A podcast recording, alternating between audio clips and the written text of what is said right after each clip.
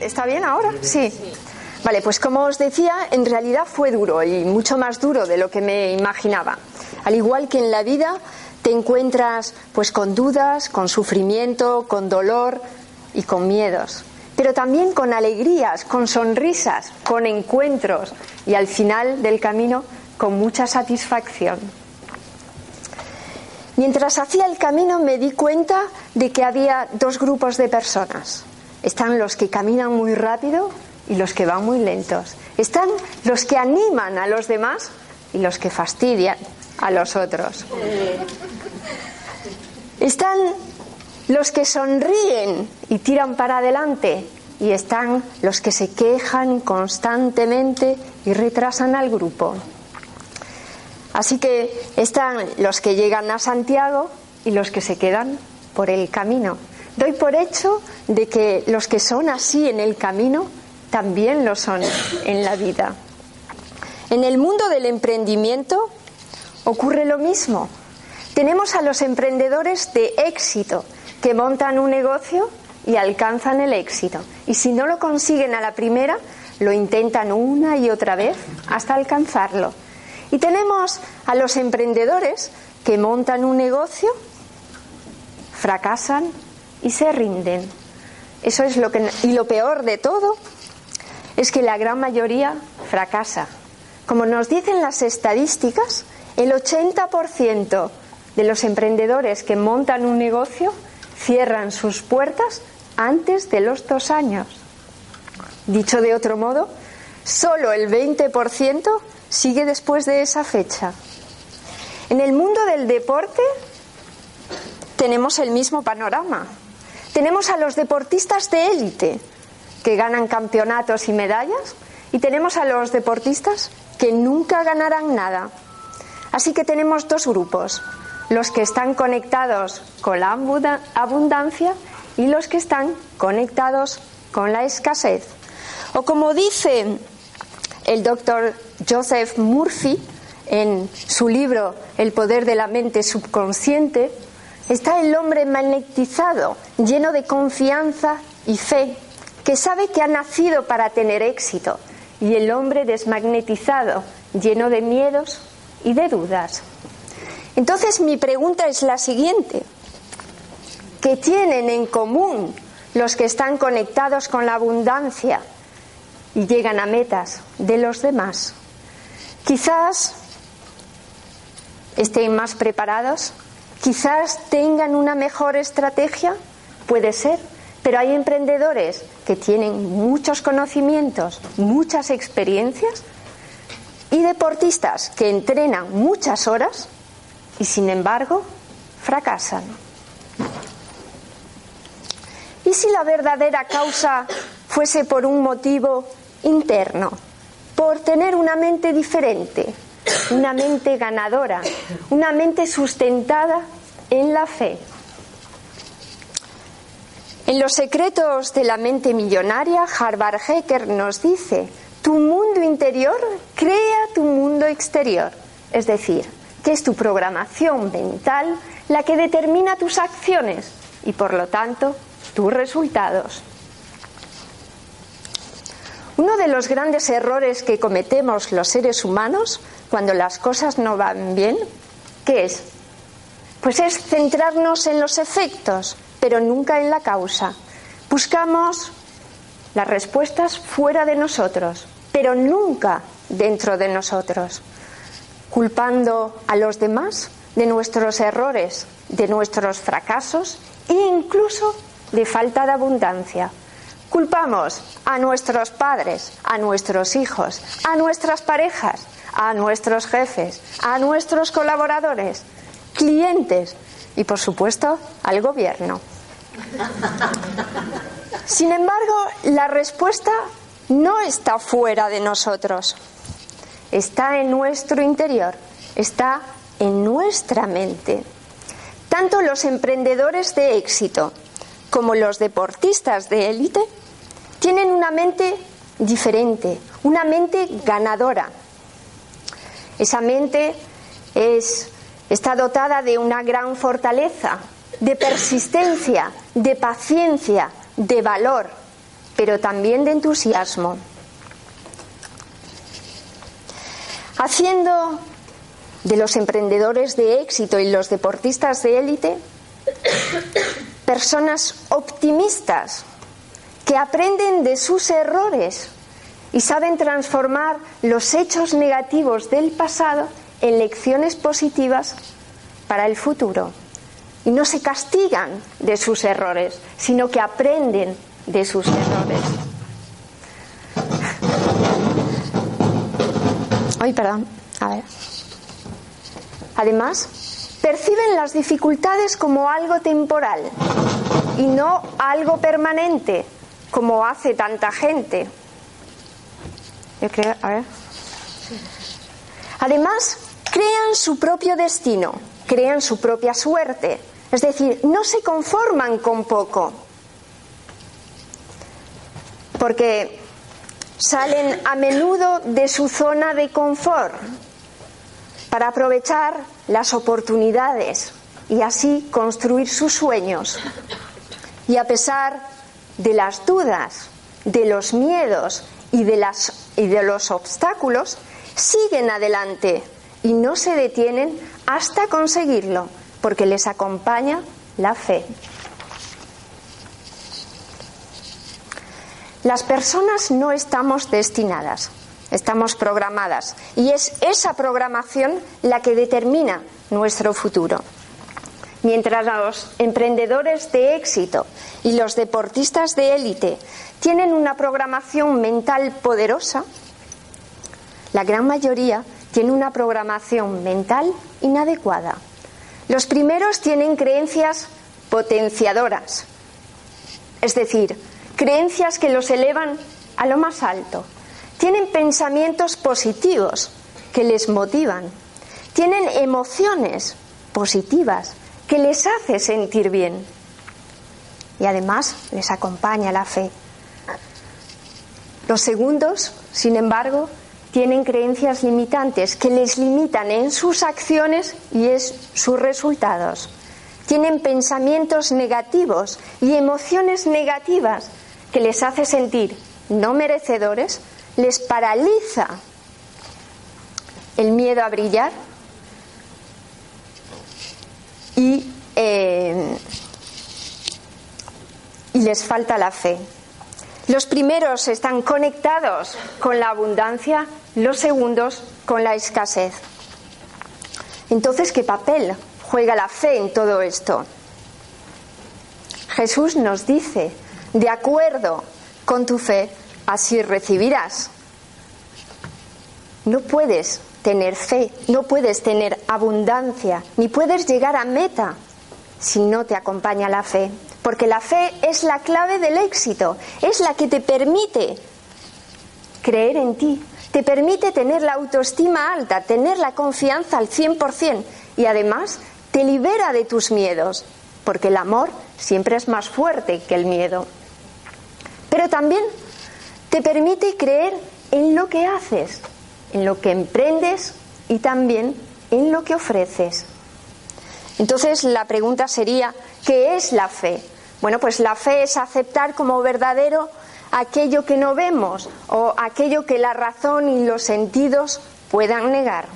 Y para ilustrar qué es la fe, me gustaría contaros la historia de tres hombres.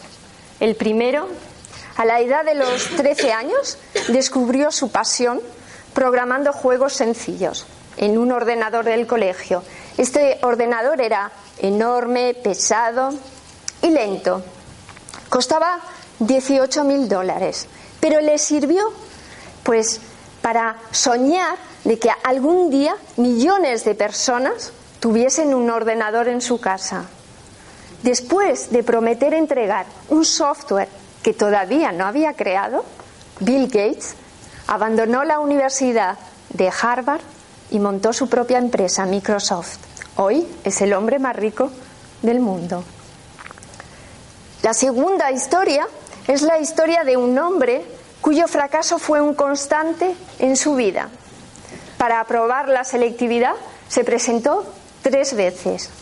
Quiso entrar en la policía y no era lo suficientemente bueno. Lo rechazaron hasta diez veces de la Universidad de Harvard. Y cuando la compañía KFC puso un pie en China, 24 candidatos se presentaron para un puesto de trabajo. Los cogieron a todos, menos a él.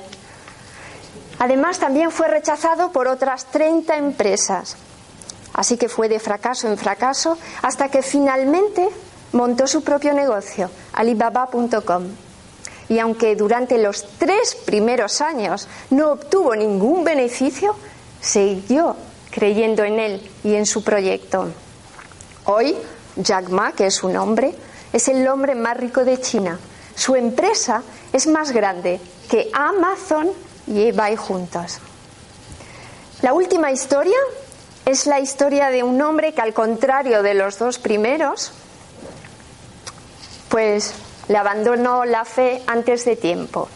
Esta es la historia de un emprendedor, Paul Smith, que convencido de que encontraría una mina de oro, fue en busca de esa mina de oro, estuvo excavando durante meses, pero claro, cansado de excavar y de no encontrar esa mina de oro, pues abandonó y se rindió.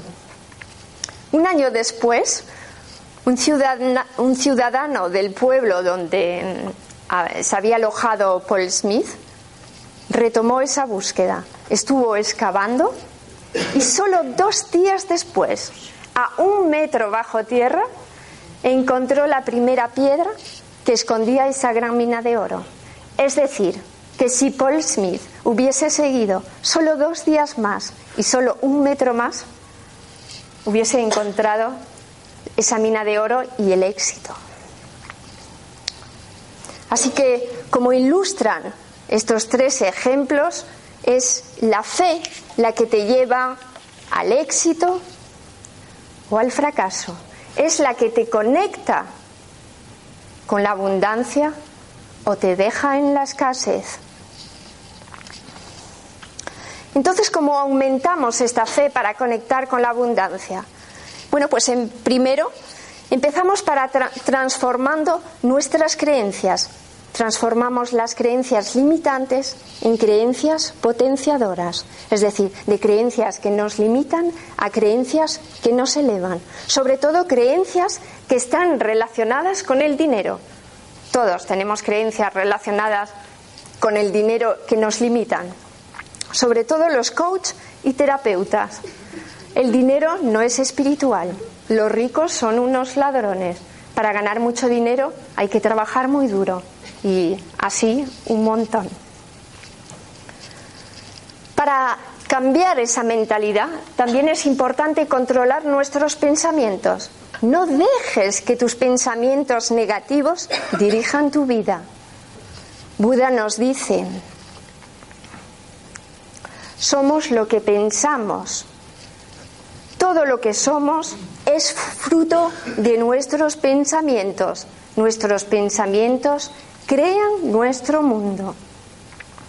En, el universo todo vibra, todo emite una vibración. Cada cosa, cada persona, cada situación emite una vibración determinada y todas las vibraciones similares se atraen. Este principio también se aplica a los pensamientos. Los pensamientos similares también se atraen. Cuando piensas en algo durante el suficiente tiempo, todas las células de tu cuerpo empiezan a, vibrar en esa frecuencia, convirtiéndose así, pues, en un imán para todo lo que deseas. Esta ley no juzga, simplemente obedece. Si piensas y sientes en negativo, atraerás cosas negativas a tu vida. Si piensas en positivo y sientes en positivo, atraerás cosas positivas a tu vida.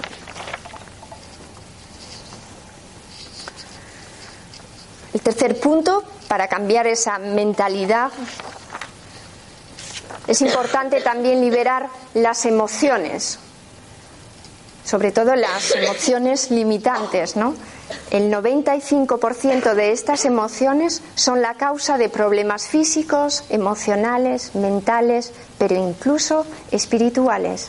Así que alinea tus pensamientos con tus emociones. Si piensas en positivo, siente en positivo.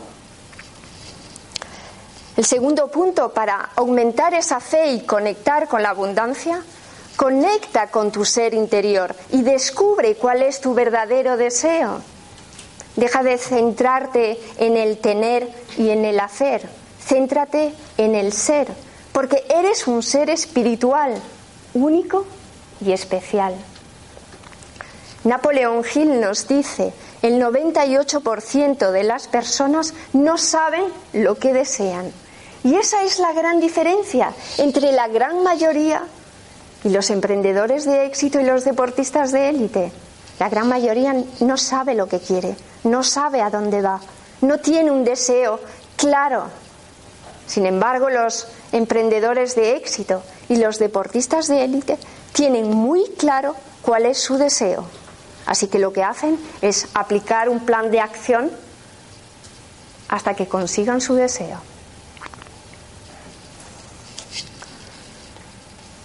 Y por último, para cambiar esa mentalidad, pues practicar las técnicas de liberación emocional y la visualización a diario.